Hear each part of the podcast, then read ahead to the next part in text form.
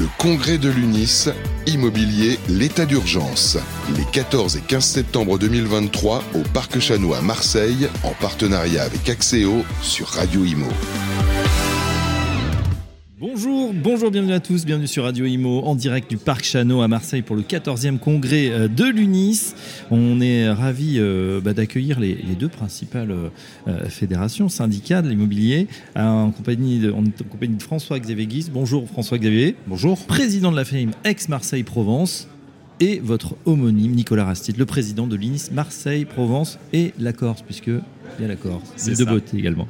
Euh, avec, euh, avec vous, on, on va parler de Marseille, tiens justement, focus sur Marseille, laboratoire pour la réhabilitation de l'habitat dégradé. Euh, c'est vrai qu'on parlait à l'instant de, de CALI-SR, euh, de cette prévention des copropriétés fragiles, et c'est vrai que Nicolas Rastit, Marseille, est particulièrement touché, en tout cas, voilà, il y a beaucoup à faire sur, sur l'agglomération.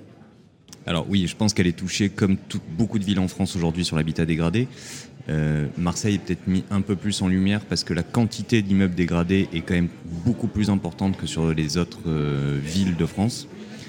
Et surtout, pourquoi laboratoire? C'est parce qu'on a euh, expérimenté pas mal de choses sur Marseille et que surtout l'État est venu mettre son grain de sel dans toute cette affaire, ce qui est une première, notamment avec la création d'une SPLAIN, Alors, qu'est-ce que c'est une SPL Alors l'ESPALAIN, euh, c'est une société euh, de droit public où Oui. vous avez euh, trois actionnaires.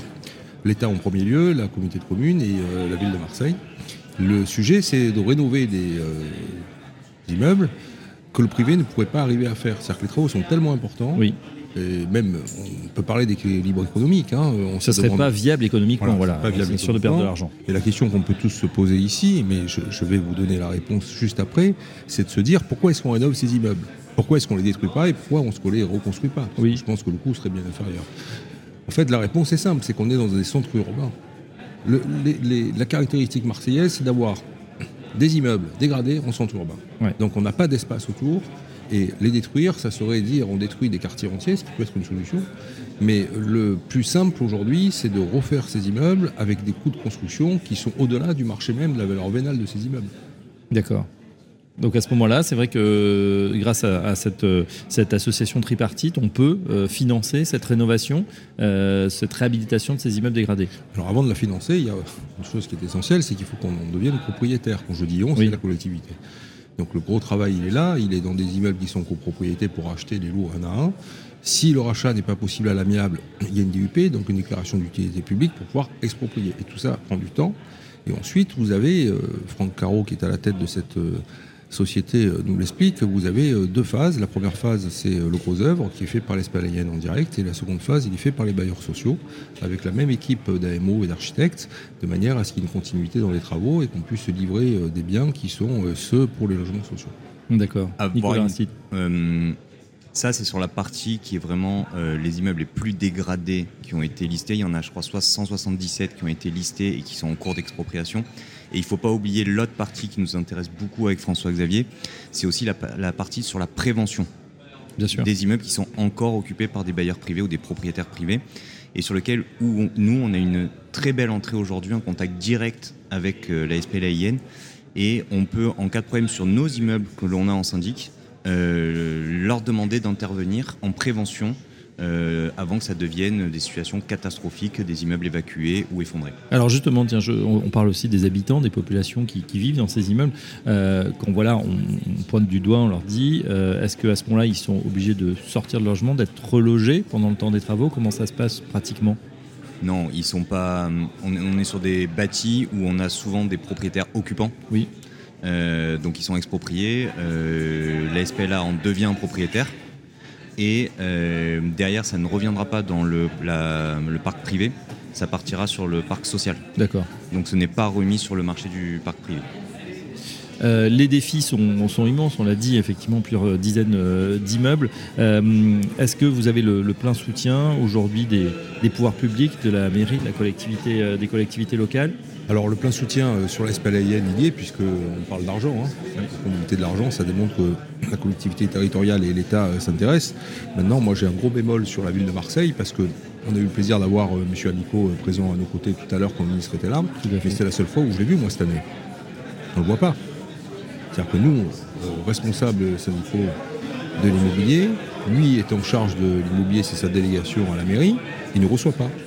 Nicolas, vous nous aviez dit, vous n'avez jamais vu le maire, euh, vous n'avez jamais été reçu par les services de la mairie.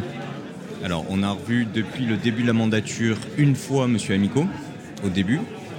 On avait eu Mme Chabot juste avant qu'elle soit démise de ses fonctions. Et c'est les deux seules rencontres que l'on a eues avec la mairie. Mais le maire, jamais.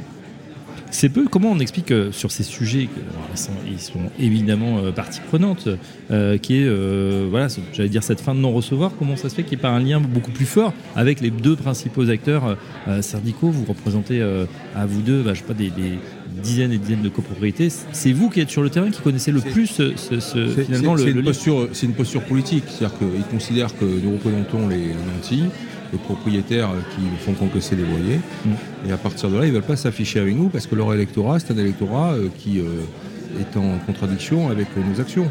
L'électorat qui a été euh, à la base de la ville de Marseille, c'est le printemps marseillais. Le printemps marseillais sont des gens qui contestent la propriété privée. On en est là. Donc vous êtes même au-delà de la Constitution française.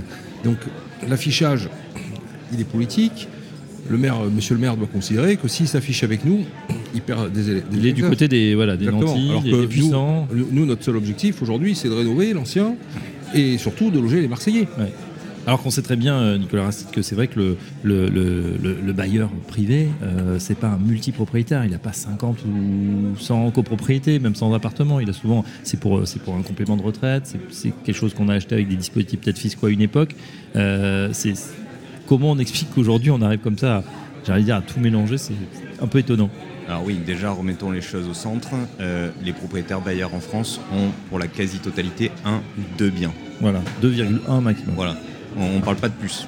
Euh, des propriétaires qui ont 10, 20, 50, 100 biens, euh, ça doit représenter 0,1% des propriétaires bailleurs. D'où ça vient? Bah, C'est des années et des années de politique publique nationale où on a favorisé l'argent circulant et ils estiment que la pierre est un immobilisme financier, ce qui n'est pas du tout le cas. Euh, mais donc, à force de rabâcher ça depuis des années et des années, les gens ont dans leur tête aujourd'hui que euh, c'est le méchant propriétaire contre le gentil locataire. on, s'enrichit en dormant euh, versus peut-être les fruits du travail. Euh, et quoique, pour acheter, il faut quand même rembourser un crédit. Les, sujets, euh, je ne vais pas le lancer ici, mais les sujets de la rénovation énergétique nous remet au centre du jeu. C'est pour ça que M. le ministre est là, parce qu'on a un calendrier qui est contraint. Mais ce dont ils se rendent compte aussi, euh, je parle des politiques, c'est que ce n'est pas du travail qui est délocalisable. C'est-à-dire que quand vous devez rénover un appartement, vous faites appel à des entreprises françaises qui sont sur le territoire. Si vous achetez un bien de consommation courante, du gris ou du blanc, comme on nous apprenait quand nous étions à l'école, bah, vous achetez et vous enrichissez les pays étrangers. Nous, on est vraiment sur une économie qui est circulaire et locale. Et ça, je pense que notre rôle de syndicaliste, c'est de le mettre en avant et de l'expliquer et de dire que rien ne peut être fait sans les professionnels et l'entremise immobilière. D'autant que, euh, grâce à l'UNI, durant ces deux jours, je pense qu'il y a plein de gens de toute la France qui vont découvrir, redécouvrir Marseille, qui s'est absolument transformé en une dizaine d'années. Euh, c'est une ville magnifique. C'était une belle endormie. Moi, je la compare un petit peu à Bordeaux. C'est vrai.